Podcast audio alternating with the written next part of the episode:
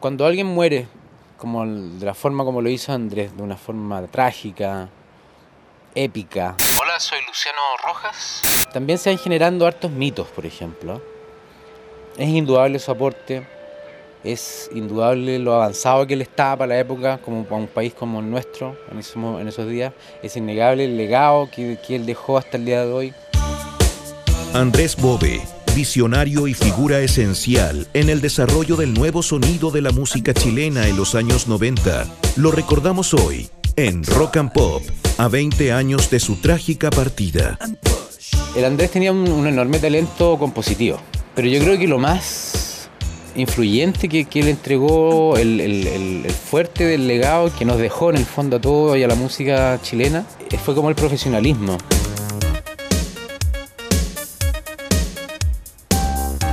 Entonces él era casi obsesivo compulsivo con el perfeccionismo de las cosas, con, trabajar hasta que, hasta que quedar 100%, 110% satisfecho.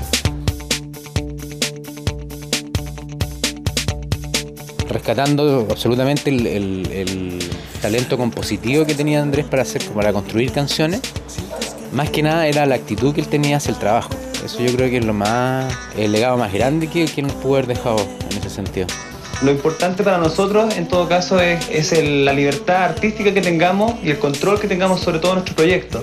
Es decir, nosotros jamás vamos a hacer algo preestablecido en el que nos digan, pero tiene que ser una cumbia, una balada, como las que canta Mijares. Eso, en ese, en ese aspecto nosotros no transamos.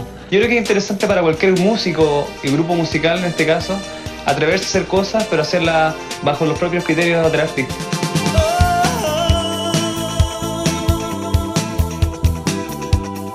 Bueno, yo recuerdo a Andrés como un tipo con mucha convicción musical, con una obsesividad por, el, por la perfección, por, los arreglos y además un, guitarrista y músico muy musical. No era, no era, un tipo de guitarrista que quería hacer acrobacias con, los dedos, sino que todo tenía que ser en pro de que la canción sonara bien y a veces si había que dejar de tocar un poco la guitarra porque había que crear ese espacio, él lo hacía. Entonces en ese sentido era un tipo muy generoso, eh, un genio realmente. O sea, yo considero a Andrés eh, una persona que dejó un legado y una escuela musical. Y creo que hay muchos músicos que desde su partida se han dejado influenciar, han descubierto su obra y, han, y, han, emprendido nuevas carreras. Así que me siento muy orgulloso y honrado de haber podido trabajar con él. ¿Qué tal amigos? Soy Beto Cuevas.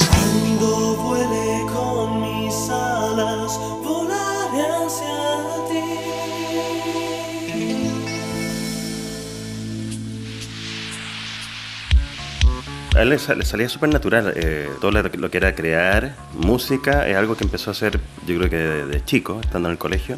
Hola, soy Germán Boe, artista visual, hermano de Andrés Boe. Se presentó por, primera vez en vivo eh, en, Estados Unidos, en Los Ángeles, cuando estudiamos allá. Y pues, cuando volvimos acá a Chile, inmediatamente empezó a formar grupos también. Hizo Paraíso Perdido, ahí estaba Javier Parra, que yo la, conocí en esa época. Esta cosa ya estaba muy metido en todo lo que era creación de música y tenían una energía y una forma ya que era muy distinto a otros grupos. El espectador reaccionaba de una manera distinta que con otros grupos quizás están con otras temáticas. Pero él tenía algo distinto, que lo hacía un poquito más eh, pulcro, un poquito más refinado de lo que uno habitualmente veía en esa época.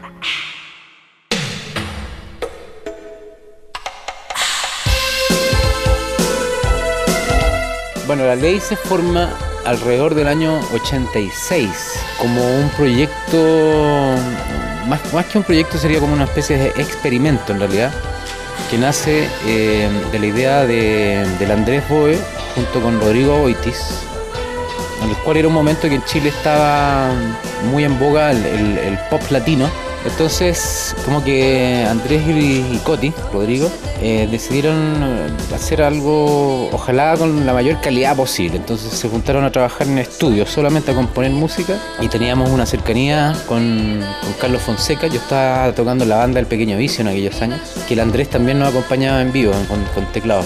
Y fue Carlos Fonseca quien, quien nos presentó a la Shia Arbulú.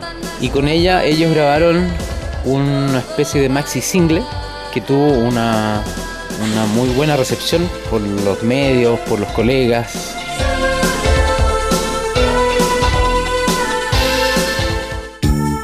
Entonces quedaron todos sumamente entusiasmados con este proyecto, con planes de firmar un contrato discográfico, de sacar disco y todo. Y justo eh, ocurre de que trasladan al papá de Shea a, si no me equivoco, a España de regreso, eh, por razones de trabajo. Razones por las que se acabó el grupo Nadie y también llegó hasta ahí ese experimento que se llamó La Ley.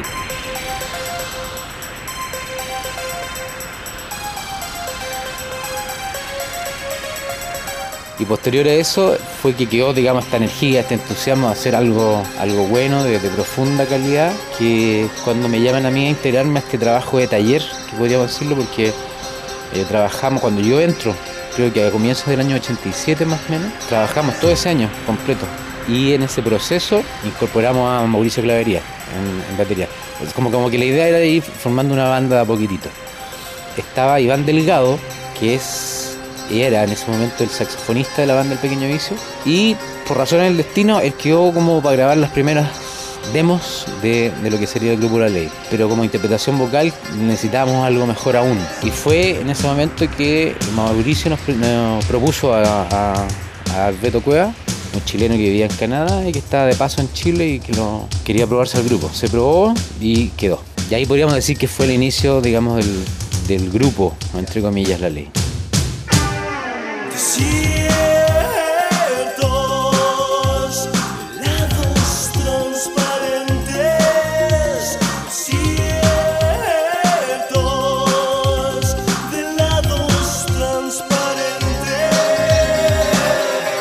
Principalmente los compositores ahí eran Andrés, yo y, y Beto, Beto porque hacía la letra, pero la música el 70% no hacía Andrés.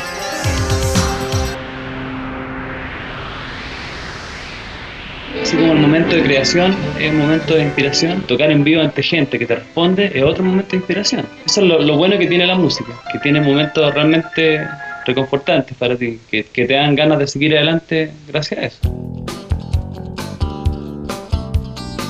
Con una tristeza enorme recordando a Andrés Boe, trabajé con ellos desde los inicios y bueno, es lo que he hecho toda mi vida, trabajar con músicos, en este caso específicamente con Andrés Boe.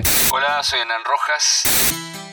Más allá de trabajar en el estudio, cuando yo tenía Sonus allá en Bellavista, éramos súper amigos, jugábamos baby todas las semanas, el fanático de la Chile. Alejandro Sanfuentes, que era el manager, fanático de Unión Española, yo era cruzado y otros colocolinos. Entonces era un grupo, estaba Angel, Angelito Parra, había muchos músicos que jugaban, el, Pablo Ugarte Dupa, un, unos tiempos increíbles y además de mucha creatividad en el estudio, que es lo que le gustaba a Andrés. O sea, nos sentábamos en el estudio a probar cosas, a probar ideas. El muy marcado por los británicos, por el post-punk y por el new wave, especialmente por todo lo que ocurrió con Joy Division, con New Order, con eh, Depeche Mode, pero también por los Smiths, también por The Cure. Y eh, gran guitarrista, gran ser humano. Eh, yo ya los conocía antes de que grabaran Angie, pero fue el momento en que TVN tenía un programa en que le encargaba a algunos artistas conocidos o en desarrollo que hicieran un cover de alguien. Y en este caso fue Angie. Cuando la grabamos, por supuesto, sale en el programa, pero la filtran, se filtra eh, de alguna u otra forma a radio concierto en aquel momento. Y empieza a sonar en todo Chile esa canción.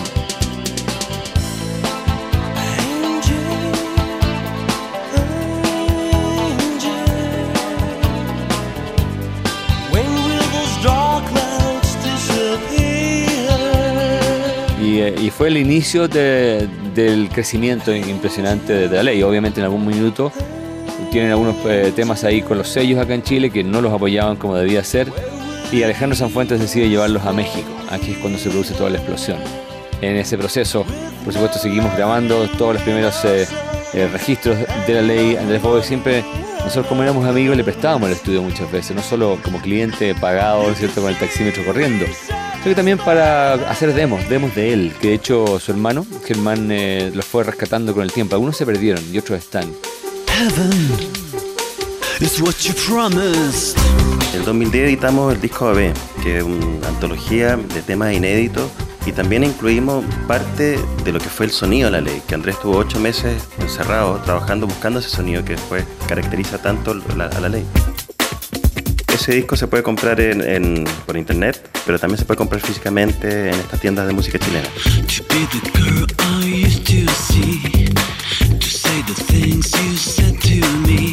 Bueno, ese disco parte de, de lo que quisimos hacer con Carlos Fonseca, que lo produjimos juntos. Fue que de alguna forma traer este legado que estaba un poco perdido de Andrés, porque claro, había esta ley famosa, que es la ley que se hizo internacionalmente conocida, que es la que, que fue con, con el disco Invisible, ¿cierto? Después de la muerte de Andrés. Y esa ley, bueno, que de alguna forma creo que partió muy bien, no sé si siguió también más adelante, musicalmente estoy hablando. Y creo que hacía falta también, más allá que creo que Beto siempre lo, lo dijo, Luciano, nadie nunca ha tratado de, de esconder el talento o la importancia.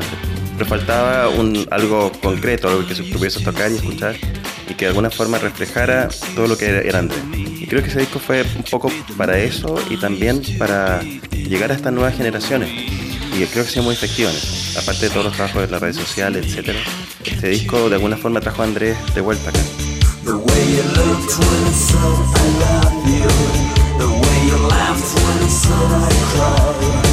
The way you twist my situation. You turn it upside down.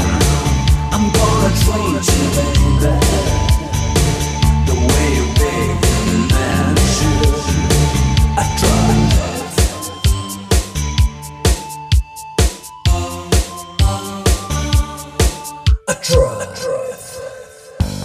Andrés era un líder natural. No hubo que discutir, digamos, ni ponerse de acuerdo en cuanto a quién llevaba las riendas del proyecto en ese sentido. Compartíamos una adoración absoluta a la música, o sea, la, música era lo, más importante. Ese amor a la, creación era como nuestra filosofía en el fondo, que, que los personajes nunca superaran a la obra.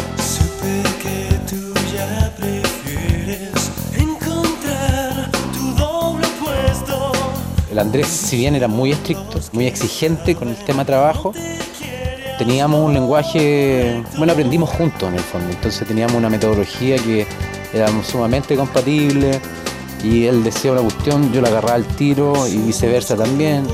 Tengo un recuerdo muy pleno de la metodología de trabajo que teníamos. Y sobre todo, y creo que eso es lo fundamental, de que manejábamos el mismo lenguaje porque la música es de las cosas más abstractas que uno puede imaginarse, entonces ponerse de acuerdo es súper complicado. Pero en ese momento era energía pura nomás, porque estábamos en el lugar y en el momento preciso juntos.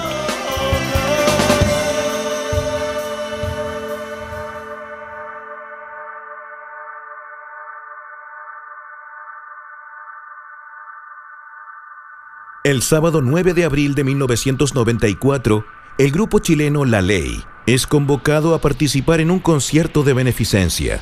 Tras dicho recital, el grupo se fue a celebrar a un bar. Después de terminar, Andrés Bove regresó a casa en moto. En horas de la madrugada del domingo 10 de abril, el músico pierde la vida al chocar contra un árbol en la intersección de las calles Monseñor Edwards y José Ortega y Gasset, en la comuna de La Reina. El golpe fue tan fuerte que ni el casco pudo contener el impacto y falleció cuando iba a ser trasladado al hospital. Andrés tenía 32 años. Fue un momento en que la ley en esos días acá en Chile éramos, estábamos tocando techo, éramos, gozábamos de, mucha popularidad. Eh, lo, lo recuerdo muy bonito todo, muy bonito. Y fue particularmente una, una- un show muy, muy cargado de, de- de emoción. Y posterior a eso hubo una comida en un restaurante acá en, Las Condes, en Estoril. Y comida curiosamente a la que yo no fui, no me acuerdo por qué no fui. Tenía algo que hacer seguramente, no lo sé. Así que, mm, digamos, yo no participé mucho de, esa noche, del, digamos, del post-show de, esa noche. Y, a mí me informa la Constanza, la Connie, que era su novia en esos días, que me llama en la madrugada para contarme esta cuestión. Esa seguramente fue la última vez que lo vi físicamente. Una pena cuando supe que el tema del accidente en la moto y bueno, todo ese recuerdo maravilloso. De ahí vino todo el recogimiento, el traslado eh, de su, de su cuerpo a, a- a la iglesia, toda la gente que desfiló después eh, el entierro, me acuerdo. Eh, mu- mucha gente, con muchas lágrimas. Nosotros firmamos un contrato con Warner Music México con Andrés. Eh, y después, bueno, sucedió esto y, tuvimos la, suerte de que el señor eh, Julio Sáenz, que manejaba la compañía en ese momento, confió en nosotros y dijo, hagan el mejor disco de sus vidas, pero lo seguimos apoyando. Eh, eso fue algo muy, muy, muy lindo de su parte porque fue una época en que le- la prensa en nuestro país nos daba por, por muerto. Eh, dijeron que se había acabado el grupo sin que nosotros siquiera abriéramos la boca y dijéramos una palabra. De hecho, eh, no quisimos dar entrevistas en esa época y quisimos simplemente hacer música y hablar a través de la música. Y así, bueno, salió el disco Invisible, eh, que en parte fue compuesto por Andrés, canciones como Animal, eh, como El Duelo, eh, fueron canciones que habíamos empezado a hacer con él. Una lágrima de fe sobre tu piel Olvidé la grieta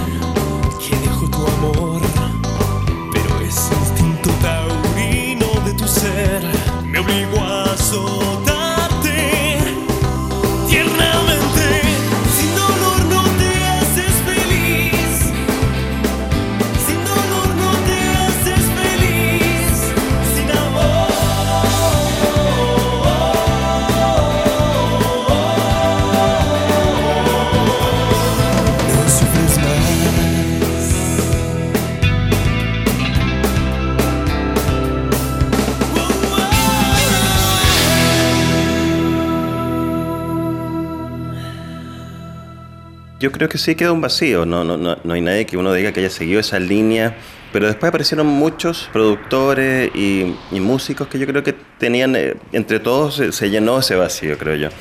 Eh, quizá no estaba el personaje con la importancia que, o los efectos que podría haber tenido. Sí, yo creo que la, la presencia de André iba a ser fuerte, de aquí eh, era, era notorio y, y tenía mucha, muchas áreas que le interesaba abarcar.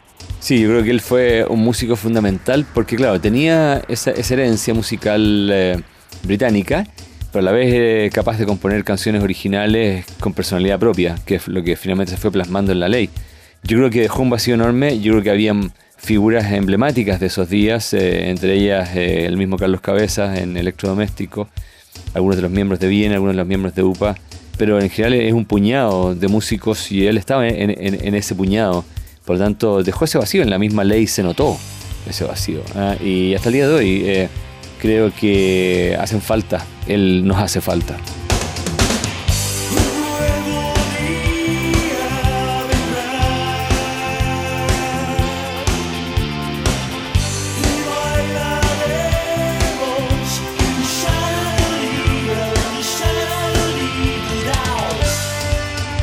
Es muy desolador que la historia de una, gran aventura, como es la de este grupo, se resuma a la precaria visión de una sola persona. Yo sé que tú me entiendes a qué me refiero. Entonces, en, ese sentido, yo creo que él, eh, sabes, cuando uno, yo por lo menos, siento ese vacío que me preguntas tú. En ese sentido, yo lo eché mucho de menos en el fondo. Como que faltó, faltó, faltó al Andrés, indudablemente. Pero siendo súper honesto contigo, el, primer sentimiento de, de ausencia, de vacío que me genera es en eso.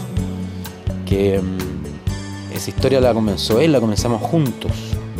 Y ahora termina en una soledad absoluta. Entonces eso da un poco de pena.